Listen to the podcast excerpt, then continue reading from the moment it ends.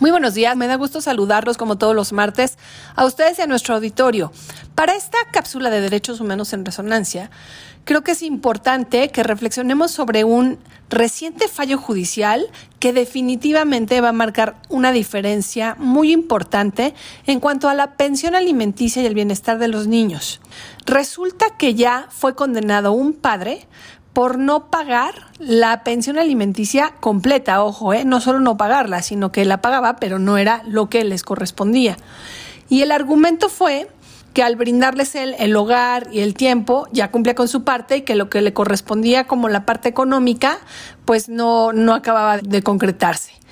Es una decisión definitivamente innovadora porque el tribunal dictaminó que solo darles un techo no es suficiente y que los padres tienen muchas otras responsabilidades una vez que han firmado el divorcio sobre cómo deben de garantizarle a sus hijos el desarrollo y el cumplimiento de sus derechos.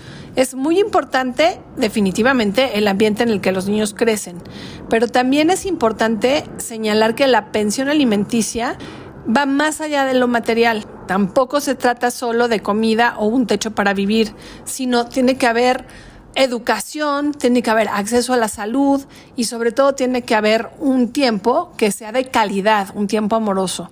El tribunal enfatizó la importancia de que todos estos juicios que tengan que ver con pensiones no pagadas, con estos derechos de los que se priva a los niños una vez que el divorcio se genera, se revisen siempre, siempre con perspectiva de género y eso implica, claro, estar atentos a cualquier tipo de discriminación por género o cualquier ejercicio de violencia, de manera que se evite que se afecte cualquiera de los derechos de los niños.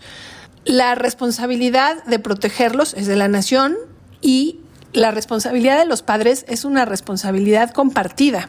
En muchos sistemas legales existe una obligación para ambos padres, de manera que deban proporcionar justamente apoyo financiero para los hijos después del divorcio.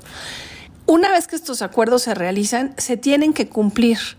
Y lo que sucede, como fue este caso, es que se presentan al tribunal para su aprobación y que pues es un hecho de que se tienen que convertir en un acto obligatorio, no es a discreción del padre o de la madre. Si un padre no cumple con estas obligaciones de manutención infantil, definitivamente puede enfrentar las consecuencias legales, como fue el caso que les menciono, aunque suele haber mediación y resolución de conflictos, hay momentos en que ya los padres suelen no ponerse de acuerdo. Y bueno, pues señalar y subrayar la importancia del interés de las niñas y los niños de las diferentes infancias, en todos los casos deben ser la principal consideración. Cualquier decisión relacionada con la manutención infantil debe de tomarse con el fin último de garantizar el bienestar y el cuidado adecuado de los niños. Con esto concluyo mi participación el día de hoy, pues ahora sí que con una celebración porque seguramente esto va a ser un referente para muchas niñas y niños que están en situación de indefensión por la falta de pago de pensión de sus padres. Saludos a ustedes y al auditorio.